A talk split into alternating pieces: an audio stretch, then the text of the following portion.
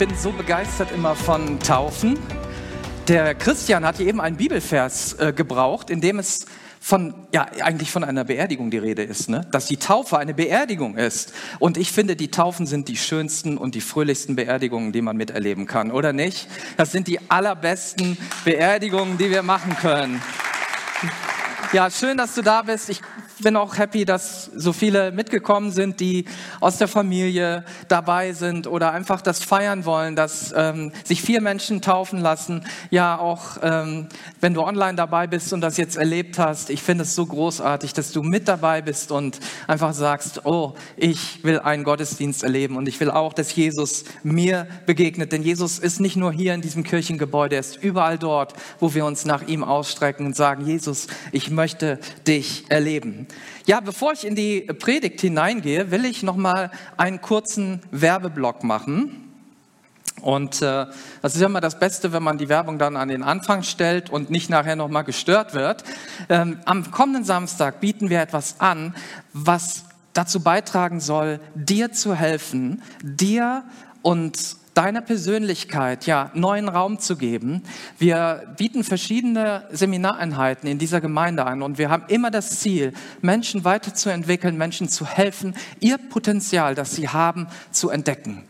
Und wenn du noch nie so ein Seminar, so ein Persönlichkeitsseminar gemacht hast, dann ist das jetzt die richtige Zeit dafür. Das ist das lustigste Seminar, was wir haben. Und das ist das, was auch mir und meiner Frau am meisten geholfen hat in unserer Ehe. Weil wir waren drei Jahre verheiratet und da haben wir dieses Seminar gemacht. Und da ist es mir wie Schuppen von den Augen gefallen. Und wie gut, dass wir das gemacht haben. Und es ist nicht nur für Verheiratete, sondern es geht einfach um unser Zusammenleben, uns selber kennenzulernen lernen. Und wenn du Lust hast, melde dich an und ja, sei dabei. Das lohnt sich auf jeden Fall. Ja, Taufgottesdienste sind immer was Besonderes. Jemand erkennt sich gerade hier. ich finde, das ist toll und ich beglückwünsche euch nochmal, dass ihr diesen Schritt gegangen seid. Ähm, ich habe auch ganz, ganz viele Taufgottesdienste miterlebt, weil ich bin ja in eine christliche Kirche hineingeboren worden, schon mit dem Kinderwagen dort hineingerollt worden und habe immer wieder Taufgottesdienste erlebt. Aber das Interessante war, ich selber habe nie gewollt. Ich selber wollte mich nicht taufen lassen. Das war irgendwie nur für die anderen. Und ich bin dann hier in diese Gemeinde gekommen und ja, der damalige Pastor hat mich dann gefragt, Michael, bist du eigentlich schon getauft? Da ging ich schon so auf die 18 zu, da war ich schon fast erwachsen. Und ich dachte, wieso? Ich habe doch Jesus angenommen, Jesus ist in meinem Leben, es ist doch alles gut, das reicht doch. Und 1981 habe ich dann, das ist 40 Jahre her, habe ich heute festgestellt, habe ich eine Entscheidung getroffen. Das war bei einer großen Pfingstkonferenz, da waren viele Taufen, da waren wahrscheinlich, weiß ich nicht, 20 Leute, die sich haben taufen lassen, bestimmt. Und ich habe mich auch taufen lassen. Und wisst ihr was? Ich habe überhaupt nichts gespürt. Ich bin da rein und wieder raus und irgendwie war es so wie vorher. Aber im Laufe der Zeit habe ich viel gespürt. Im Laufe der Zeit. Ich habe dieses Tauferlebnis gar nicht als so etwas Besonderes wahrgenommen, aber ich habe gemerkt, dass sich mein Leben verändert hat, dass ich konsequenter Jesus nachgefolgt bin, ich habe äh, kurze Zeit danach erlebt, dass ich erfüllt worden bin mit dem Heiligen Geist. Und ich habe angefangen, meine Bibel zu lieben, darin zu lesen. Ich habe angefangen, mich einzubringen in die Gemeinde und Verantwortung zu übernehmen und habe festgestellt, dass seitdem mein Leben ein anderes geworden ist. Und deshalb glaube ich auch, dass es bedeutsam ist, dass wir uns taufen lassen und dass das nicht so ein nice to have ist, so ein schönes Add-on für einen festlichen Rahmen, sondern es ist etwas, was eine große Bedeutung macht, hat. Die Bibel macht uns das immer wieder ähm, klar, dass das sehr, sehr wichtig ist. Ich will eigentlich nur zwei Bibelstellen kurz ähm, dazu sagen. Einmal aus Markus 16, Vers 16, das ist so ja, das Ende des Markus-Evangeliums. Und da sagt Jesus, denn wer glaubt und sich taufen lässt, der wird gerettet werden. Wer aber nicht glaubt, der wird verurteilt werden.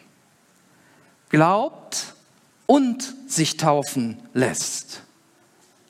Deswegen nennen wir es auch Glaubenstaufe. Und in Apostelgeschichte 2, Vers 38 predigt der Petrus und sagt, kehrt euch ab von euren Sünden und wendet euch Gott zu. Lasst euch alle taufen auf den Namen von Jesus Christus zur Vergebung eurer Sünden. Dann werdet ihr die Gabe des Heiligen Geistes empfangen. Und wir sehen hier, dass in diesen beiden Bibelversen schon deutlich wird, dass das Wort Glaube und Taufe immer zusammen gebraucht wird. Es ist ein untrennbares Paket. Jetzt könnte man natürlich sagen, ah, Glaube und Taufe zusammen, aber wenn es ein Paket ist, ist ja vielleicht egal, dann kann ich ja mit der Taufe anfangen und glaube dann irgendwann. Ne? Das ist das, was wir erleben, wenn Kinder getauft werden. Kinder können ja in der Regel mit ihren wenigen Wochen oder Monaten, mit denen sie dann getauft werden, noch gar nicht glauben, noch keine Entscheidung treffen, aber sie werden schon getauft. Und dann kann ich doch auch später glauben. Interessant ist, dass diese Kindertaufe in der Bibel nirgendwo zu finden ist. Vielleicht überrascht dich das jetzt und du glaubst mir das nicht. Das wäre doch mal die Gelegenheit, sich eine Bibel zu schnappen und mal durchzugucken. Alle Bibelverse, man kann das auch online machen, die mit Taufe zu tun haben. Und schaut doch mal, ob Kinder in der Bibel getauft werden. Das ist erst viel später entstanden, ungefähr drei Jahrhunderte nachdem die erste Gemeinde entstanden ist, hat ein ziemlich kluger Kaiser überlegt und hat gedacht, ich möchte, dass mein ganze, ja mein ganzes Reich, dass das Christ wird. Und dazu mussten man ja die Leute taufen und die Erwachsenen wollten nicht so sehr. Nicht alle wollten. Und dann kam er auf die glorreiche Idee, und das ist ja wirklich ein kluger Schachzug, die Kinder zu taufen. Und seitdem ist das Tradition in der Kirche. Aber das hat nichts mit dem zu tun, was Jesus sagt. Das hat nichts mit dem zu tun, was wir hier in diesen Bibelversen lesen. Erst kommt der Glaube und dann kommt die Taufe. Hier ist Wasser, rief der Äthiopier. Spricht etwas dagegen, dass ich getauft werde. Ein Mann, der aus Äthiopien nach Jerusalem kam, der dort mit dem Philippus in Verbindung getreten ist, einem gläubigen Nachfolger von Jesus Christus. Und er hat verstanden, worum es geht. Und er sagt, gibt es denn jetzt noch einen Grund, warum ich mich nicht taufen lassen kann? Und Philippus sagt, wenn du mit aufrichtigem Herzen glaubst, kannst du getauft werden. Ja, antwortete der Äthiopier, ich glaube, dass Jesus Christus der Sohn Gottes ist. Apostelgeschichte 8, Vers 36 und 37. Und das ist der Weg. Glaubst du, dass Jesus Christus für dich gestorben ist, für deine Sünden? Und dann kannst du den Schritt gehen. Warum ist das wichtig? Ich möchte das auch noch mal erklären. Wir haben so ein bisschen über Beerdigung gesprochen und solche Dinge. Warum ist das so bedeutsam? Taufe bedeutet die Trennung vom alten Leben. Und wenn ich mich von was Altem trenne, dann muss ich ja was Neues haben, oder? Sonst ist, es macht gar keinen Sinn, mich von was Altem zu trennen, wenn ich etwas Neues noch gar nicht habe. Dann habe ich nämlich nichts mehr, dann habe ich gar kein Leben mehr. Und das wollen wir ja nicht. Wir wollen die Leute ja nicht beerdigen und dann sind sie tot, sondern das alte Leben soll beerdigt werden. Und deshalb sagt die Bibel uns ein Beispiel. Sie sagt, die Taufe ist ein Vergleich mit dem, was damals im Alten Testament geschehen ist. Im ersten Korintherbrief Kapitel 10 in den ersten beiden Versen lesen wir, liebe Brüder, erinnert euch daran, was unsere Väter während ihrer Wüstenwanderung erlebt haben. Sie wurden alle durch die vorausziehende Wolke von Gott geführt und von ihm sicher durch das Rote Meer geleitet. Alle wurden in der Wolke und im Meer auf Mose getauft als sie ihm folgten. Und ich liebe dieses Bild. Ich liebe dieses Bild, was die Bibel uns hier gibt. Ja, da ist dieses Meer und ihr habt wahrscheinlich schon mal irgendwelche Filme gesehen oder Bilder gesehen, wo auch immer, wo Mose mit seinem Volk durch das Meer gegangen ist und wo rechts und links dann das Wasser ja wie eine Mauer steht, sie hindurchgehen und am Ende schließt sich das wieder und dann ist der Weg nach hinten versperrt. Und das war klug, denn die hatten immer wieder mal die Idee, zurückzugehen. auf, ihrem, auf ihrer weiteren Reise kamen die immer wieder auf die Idee, lasst uns doch zurückgehen in die Sklaverei, da wo sie hergekommen sind, da wo sie gefleht und gebettelt haben, Herr, erlöse uns davon. Da wollten sie wieder hin zurück. Und dazwischen war aber das Meer. Es gab keinen Weg zurück mehr. Und das ist das Gute an der Taufe. Du entscheidest dich für Jesus und sagst, ich mache mich auf den Weg mit ihm. Und dann gehst du wie durch dieses Meer hindurch und du weißt, danach ist der Rückweg abgeschnitten. Da geht's nicht mehr. Und das ist auch das Bild, was uns die Bibel bringt, was wir in Kolosser 2, Vers 12 lesen. Durch die Taufe ist euer altes Leben beendet. Feierabend. Ihr wurdet mit Christus gleichsam begraben, aber durch den Glauben seid ihr auch mit ihm zu einem neuen Leben auferweckt worden. Da geht es um Beerdigung und Auferstehung. Wir haben Jesus angenommen. Das musst du. Das ist ein, eine Entscheidung in deinem Leben. Sich vor dieses Kreuz zu stellen und zu sagen, Jesus, das, was du getan hast, das ist für mich. Das nehme ich ganz persönlich an.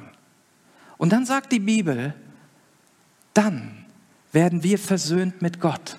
Jesus sagt, ich bin der Weg, ich bin die Wahrheit, ich bin das Leben und niemand kann zum Vater kommen als durch mich. Durch dieses Kreuz ist der Weg frei. Wir werden angenommen vom Vater im Himmel als seine Kinder. Und Paulus sagt dann, ja, wir sind dann so gekreuzigt. Unser altes Leben ist auf einmal ans Kreuz genagelt. Das, was lügt, das, was stiehlt, das, was die üblen Gedanken hat, das, was die Dinge tut, die wir am liebsten nicht tun würden. Was ist, wenn jemand tot ist? Was ist, wenn du einen Toten immer mit dir rumnimmst? Das würde keiner von uns tun wollen, weil das stinkt mit der Zeit. Der alte Mensch stinkt. Und deswegen muss der alte Mensch in die Erde. Und wir haben ein Taufbecken, das genauso aufgebaut ist wie dieses dort. Meistens sieht man das ja nicht, weil es abgedeckt ist. Aber hier ist eine Treppe und dort ist eine Treppe. Und du gehst an der einen Seite rein. Dein alter Mensch bleibt da drin, bildlich gesehen. Und der neue steht auf zu neuem Leben mit Jesus. Die Taufe macht nur Sinn, wenn es etwas zu begraben gibt. Wenn du nichts zu begraben hast, dann lass dich nicht taufen. Wenn du kein altes Leben hast, was du vor das Kreuz gebracht hast und Jesus nicht in deinem Leben ist, um neues Leben zu haben, dann brauchst du keine Taufe. Dann ist die Taufe für dich auch nur wie ein, ein Bad nehmen, ja, wie in die Badewanne gehen und wieder raus oder wie in den Baggersee gehen und wieder raus. Und deswegen werdet ihr alle, die ihr euch habt taufen lassen, in einem neuen Leben leben. Das alte Leben habt ihr jetzt hier gelassen und das neue Leben startet. Und das ist so großartig, das ist so gut. Und das wünsche ich euch. Ich wünsche euch, dass ihr jetzt dieses neue Leben erfahrt. Ich wusste davon nichts. Ich habe diese ganzen Bilder nicht gekannt. Ich habe mich einfach nur taufen lassen, weil es in der Bibel steht, dass man glaubt, wenn man glaubt, dass man sich auch taufen lassen soll. Aber genau das ist geschehen. Ich bin im Grab geblieben, mein alter Mensch ist im Grab geblieben und der neue konnte aufstehen und ich kann ein neues Leben leben. Und das wünschen wir euch. Und auch alle, die da vielleicht sagen, boah, ich möchte das auch erleben, ich möchte mich auch taufen lassen. Wir werden nach den Sommerferien eine Taufe wieder am See haben, eine Open-Air-Taufe. Und wenn du sagst, ich habe das heute verpasst, ich konnte nicht, dann darfst du gerne mit dabei sein. Und melde dich einfach bei uns, füll eine Kontaktkarte aus und wir melden uns dann bei dir. Ich bin noch nicht ganz zu Ende. Ich habe noch etwas, was ich gerne mit euch teilen würde, weil ein gewisser neuer Abschnitt vor uns liegt als Gemeinde. Und bevor ich darüber spreche, werden wir zunächst einen kurzen Filmclip sehen und dann werde ich kurz etwas dazu sagen.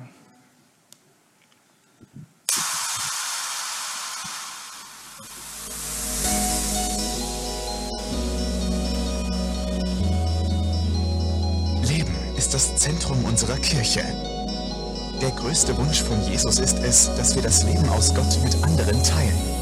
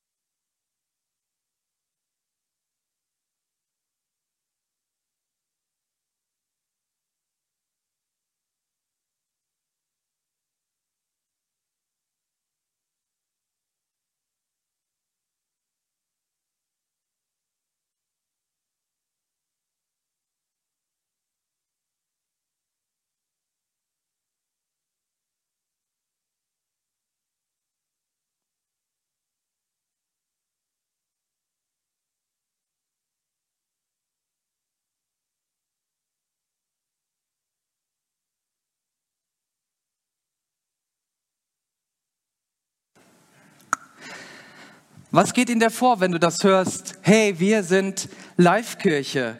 Auf einmal haben wir einen neuen Namen. Bist du vielleicht begeistert? Ich weiß, einige sind begeistert. Vielleicht sagen andere, ach, das ist mir eigentlich ziemlich egal. Und andere sagen vielleicht, ach nee, ich weiß nicht, ob ich mich daran gewöhnen kann. Ich weiß nicht, ob ich das gut finde. Warum müssen wir einen neuen Namen haben? Und es ist ja mal gut, dass man Dinge erklärt und darüber spricht und sagt, ja, deshalb haben wir uns dafür entschieden. Wir haben am Anfang des Jahres uns Gedanken gemacht, aus verschiedenen Gründen. Und als ich diesen Namensvorschlag gehört habe, da wusste ich sofort, das ist es. Genau das passt zu unserer Gemeinde. Das sind wir. Das sind wir als Kirche hier in Langenfeld. Im Ältestenkreis haben wir darüber gesprochen, bei den vielen Leitern ähm, haben wir darüber gesprochen und alle haben gesagt, das ist ein guter Name. Das kommt nicht nur bei den jungen Leuten gut an, sondern ich habe auch mit dem einen oder anderen Älteren mal gesprochen und die haben gesagt, ja, das kann ich mir gut vorstellen. Und die Frage ist ja dann, warum brauchen wir denn einen neuen Namen? Ist Christengemeinde Ecclesia Langenfeld nicht gut? Sind wir jetzt keine Ecclesia-Gemeinde mehr und vielleicht alle, die da Sorge haben, das Einzige, was sich ändert, ist der Name. Wir bleiben eine Ortsgemeinde der Ecclesia-Kirchen. Wir bleiben im Bund freikirchlicher Pfingstgemeinden. Unser Haus bleibt, Jesus bleibt und auch ich bleibe. Und ihr müsst mit mir weiter vorlieb nehmen. Ihr müsst mich weiter ertragen.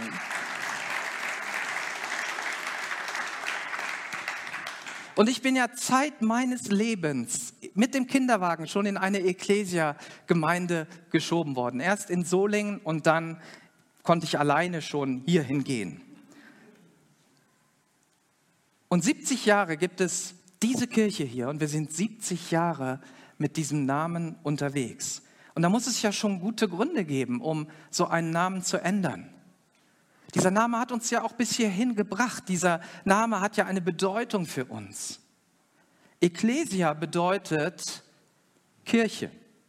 Diejenigen, die aus, dem, aus einem anderen Sprachraum kommen, die Spanisch sprechen oder Portugiesisch oder Französisch, die wissen, ja, Eglis, Ecclesia, das ist alles der Begriff für Kirche. Und dieser Begriff kommt ja aus dem Griechischen. Er wird in der Bibel verwendet. Immer wenn du das Wort Gemeinde liest, in deiner Bibel steht da Ecclesia. Und zwar auch mit C, mit zwei C. Dann gibt es den lateinischen Begriff Ecclesia mit den zwei K. Und die Bedeutung ist die Versammlung der Herausgerufenen. Das waren ja damals Menschen, die Jesus herausgerufen hat, die sich versammelt haben. Dieser Begriff ist aber nur in den romanischen Sprachen geläufig. Was denkt dein Nachbar oder dein Arbeitskollege, wenn du sagst, ja, ich gehe jetzt mal zur Ecclesia? Dann rattert da sofort irgendwas und die sagen, äh, was ist denn das? Wird er das verstehen? Oder wird er nicht fragen, ja, kannst du mir mal erklären, was ist Ecclesia? Und dann antworten wir, ja, wir sind eine christliche Gemeinde, eine Christengemeinde. Und dann kommt der nächste, das nächste Problem. Das Wort Gemeinde hat heute eine andere Bedeutung noch, als ich das zu meiner Kindheitszeit erlebt habe. Früher wollten wir nie Kirche heißen. Wir waren froh, dass wir Gemeinde sind und nicht Kirche. Wir wollten mit der Kirche doch nichts zu tun haben, weil wir sind doch die Gemeinde von Jesus. Aber die nächste Frage ist, wenn du sagst, ich gehe in eine Gemeinde und der auch irgendwie versteht, dass das was Christliches ist, dann kommt die erste Frage, ja, ist das katholisch oder ist das evangelisch? Dann sagst du, nee, nee, es ist weder katholisch noch evangelisch. Dann kommt die nächste Antwort, ja, dann seid ihr Zeugen Jehovas. Ganz klar. Das ist immer, was ich erlebt habe. Immer, immer, immer wieder. So und ähnlich Zeugen Jehovas. Und du bist die ganze Zeit dran, nur zu erklären, wo du eigentlich hingehst. Und im Grunde ist es doch simpel. Wir sind Kirche, wir sind Gemeinde von Jesus und so simpel soll es auch sein und bleiben.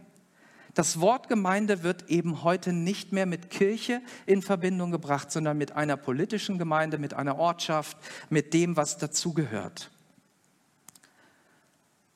Weil das Wort Gemeinde auch so schwierig ist, hat auch unser Gemeindeverband die, der Ecclesia-Verband, der früher hieß nämlich Gemeinde der Christen-Ecclesia, sich Anfang des Jahres umbenannt in Ecclesia-Kirchen. Damit es klar ist, hier geht es um eine Kirche. Also im Grunde doppelt in dem Namen, ja? Kirche, Kirche. Ecclesia, Kirchen. Die Kirchen der Kirchen, also wenn man das jetzt mal vom, vom Wort her nimmt. Und damit ist aber schon klar, das Wort Kirche sagt, es geht um irgendwie um Gott. Also das kriegen die Leute schon noch hin, dass sie sagen, ja, Kirche hat irgendwas mit Gott und Bibel zu tun und beten und äh, vielleicht spenden und Gutes tun, irgendwie sowas in, die, in der Richtung. Und in der heutigen Zeit ist das wichtig, dass Leute das auch verstehen, weil sie sonst immer denken, du gehst irgendwo in so einen komischen Verein und wir wollen nicht lange erst groß und breit erklären, dass wir in eine Kirche gehen. Denn in der Kirche dreht sich doch alles, alles, alles, wirklich alles um Jesus Christus. Es dreht sich nicht um die Umwelt zu verbessern. Es dreht sich nicht darum, ein, eine bessere Welt zu schaffen. Es geht nicht um Politik oder soziale Gerechtigkeit, sondern in erster Linie in der Kirche geht es einzig und allein um Jesus Christus und um die Menschen, die Jesus liebt. Das ist Sinn und Zweck der Kirche. Und ich kann euch das auch zeigen in dem Wort Gottes. Es ist eine Sache, die, die einfach so verankert ist, so zentral ist im Neuen Testament, dass du da gar nicht drum herum kommst. In Kolosser 1 ab Vers 15 heißt es, Christus ist das Bild des unsichtbaren Gottes. Er war bereits da, noch bevor Gott irgendetwas erschuf. Und er ist der Erste aller Schöpfung. Durch ihn hat Gott alles erschaffen, was im Himmel und auf der Erde ist. Er macht alles, was wir sehen und das, was wir nicht sehen können. Ob Könige, Reiche, Herrscher oder Gewalten. Alles ist durch ihn und für ihn erschaffen. Er war da, noch bevor alles andere begann.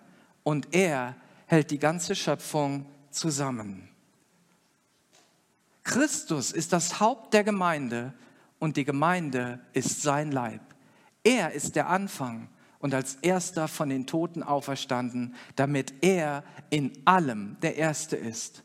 Denn Gott wollte in seiner ganzen Fülle in Christus wohnen und durch ihn hat er alles mit sich selbst versöhnt. Durch sein Blut am Kreuz schloss er Frieden mit allem, was im Himmel und auf der Erde ist. In diesem kurzen Bibelabschnitt hast du das ganze Evangelium. Da hast du alles drin, was wichtig, was entscheidend ist. Jesus ist der Anfang und das Ende. Alles kommt von ihm, alles geht zu ihm hin. Er ist das Haupt, also der Kopf der Gemeinde, das Zentrum der Gemeinde. Und er will, dass wir alle versöhnt werden mit ihm und mit dem Vater. Dieser Jesus hat sein Leben gelassen, damit wir leben können. Sein größter Wunsch war immer, dass alle Menschen das erfahren, dass unsere Schuld vergeben wird, dass wir mit dem Vater versöhnt sind und dass wir in einer engen Beziehung, in einer echten Gemeinschaft mit Gott leben und miteinander in der Kirche und dass wir ewiges Leben haben. Und das ist immer, wenn es um Jesus geht, geht es immer um Leben. Wenn er Toten begegnet, weckt er sie auf. Wenn er Kranken begegnet, macht er sie gesund. Wenn er Menschen begegnet, die von Sünde gezeichnet sind, dann vergibt er Schuld. Er will immer, dass wir leben. Das ist der Wunsch, den Jesus hat. Und er sagt das in, im Johannesevangelium, können wir so viel lesen davon, was Jesus über sich sagt. Er stellt sich uns dort vor. Das Johannesevangelium ist dazu da, damit wir glauben, dass Jesus der Christus ist, dass Jesus der Erlöser ist. Ich bin gekommen, heißt es in Johannes 10, Vers 10, damit die Menschen das Leben haben und das im Überfluss. Jesus kam, damit du, damit ich, damit wir das Leben haben im Überfluss. Gott teilt sein Leben mit uns. Er ist voller Segen, voller Leben, voller Kraft und er teilt das mit uns. Er gibt uns seine Ewigkeit, seine Unsterblichkeit und er sagt, du kannst ewig leben, wenn du mich annimmst. Selbst wenn dein Körper hier mal von dieser Erde gehen muss, wirst du ewig leben. Jesus steht für das Leben und als Kirche von Jesus wollen wir auch für das Leben stehen. Darum geht es. Und deswegen wollen wir eine lebensspendende Kirche sein. Menschen sollen Jesus finden. Ich finde es gut, wenn wir uns einsetzen für die Umwelt, für gerechtere Dinge, für soziale Gerechtigkeit, für körperliche Gesundheit. Aber das kommt alles an zweiter Stelle. An erster Stelle kommt, Menschen sollen Jesus finden. Was hilft es dem Mensch, wenn er die ganze Welt gewinnt und die ganze Welt CO2-frei ist, aber er Schaden nimmt an seiner Seele und am Ende stirbt? Und deswegen müssen wir das Ganze umdrehen. Wir müssen das umdrehen. Es geht erst um den Menschen. Und Menschen, die verändert sind, die neu leben, können auch in einer neuen Weise mit der Umwelt und mit vielen anderen Dingen umgehen. Und wir wollen das durch unseren Namen ausdrücken, was unsere Kirche wirklich ist, nämlich eine Lebenskirche. Eine Kirche, die Leben gibt. Das Wort Life ist Englisch und bedeutet Leben. Und warum haben wir so einen Deutsch-Englisch-Begriff gewählt? Deutsch und Englisch oder mehrsprachig ist auch unsere Kirche. Du brauchst hier nur mal hineinzugucken.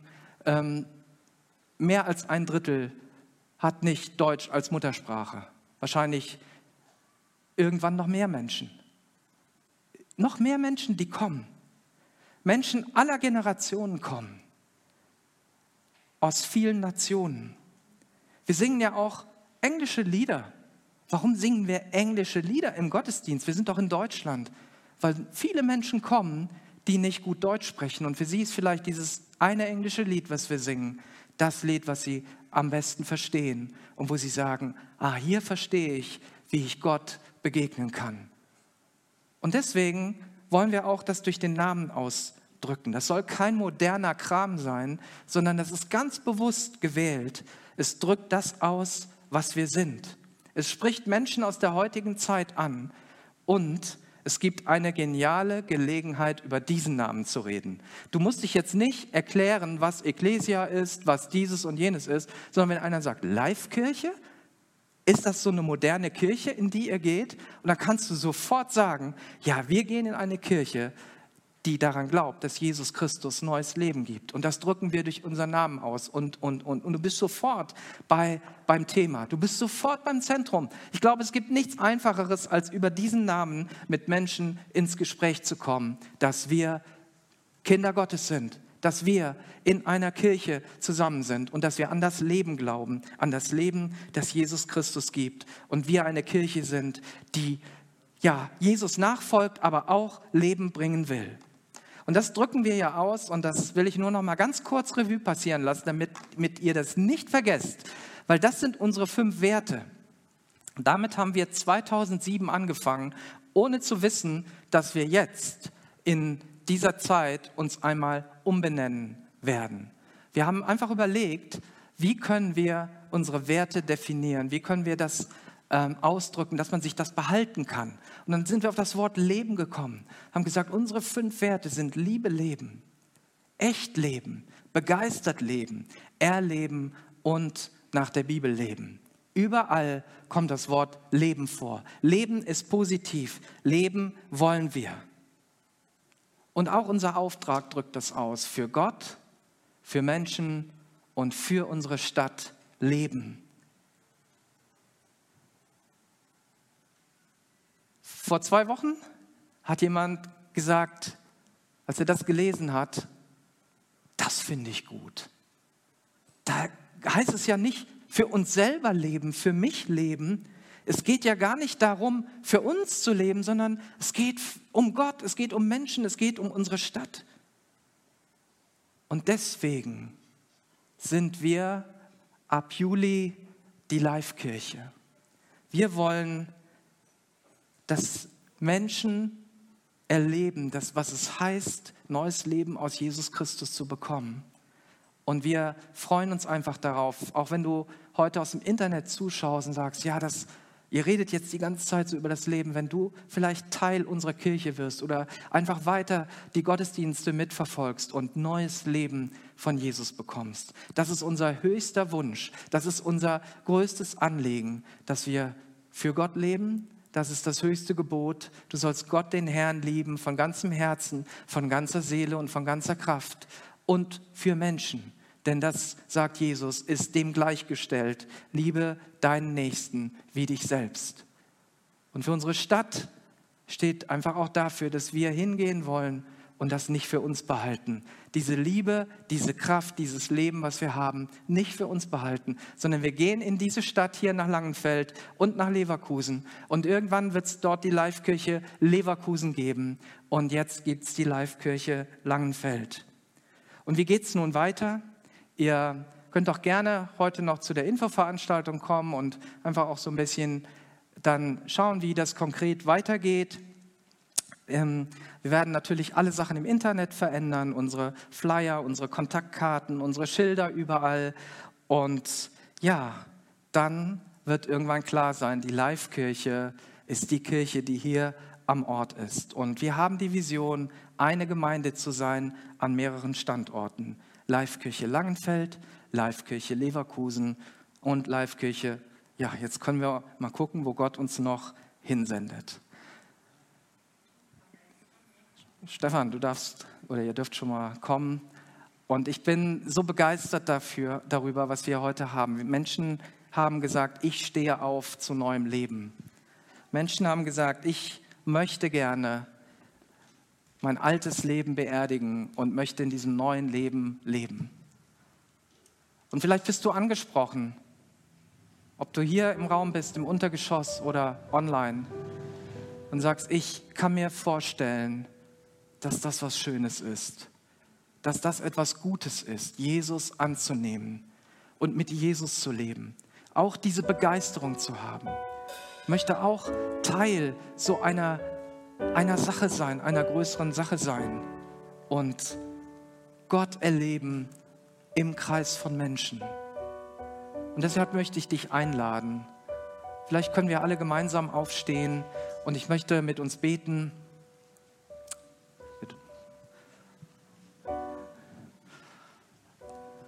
Und dann können wir uns Jesus nähern. Jesus, und das tun wir. Wir nähern uns dir. Und ich weiß, dass hier Menschen sind, die noch weit weg sind oder sich weit weg fühlen aber du hast schon deine Hand ausgestreckt. Du sprichst in diesem Moment zu den betreffenden Menschen und du lädst sie ein, in deine Familie zu kommen, ein Teil deiner Gemeinde zu werden, ein Teil deiner Kirche zu sein, Leben zu empfangen und Leben weiterzugeben.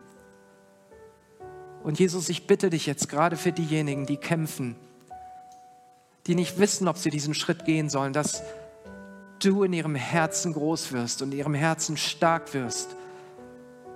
Und dass heute, hier und jetzt Menschen ihr Leben dir geben und sagen, Jesus, ich folge dir nach, so wie ich bin, mit all meinen Fehlern. Und ich bitte dich um Vergebung für meine Schuld. Und ich bitte dich, dass dein Blut mich reinwäscht von aller Sünde. Jesus, wir ehren dich. Und ich glaube, dass du heute Menschen neu machst. Und dass Menschen heute sagen, ich war in dieser Live-Kirche und ich habe ein neues Leben empfangen. Oh, wie großartig ist das. Jesus, danke dafür. Danke für alles. Danke für deine Güte. Danke für deine Gegenwart. Und danke für dein Werk, was du jetzt an Menschen tust. Amen. Und wenn du diese Entscheidung getroffen hast, dann lass es uns doch wissen. Füll eine Kontaktkarte aus, die findest du am Infopoint. Du kannst einfach wieder reingehen ins Foyer oder jemanden ansprechen und wir helfen dir gerne. Und wenn du das aus dem Internet gemacht hast, wir würden es lieben, mit dir zu beten und ja, einfach für dich auch da zu sein. Du darfst uns gerne schreiben, dass du heute diesen Schritt getan hast. Amen.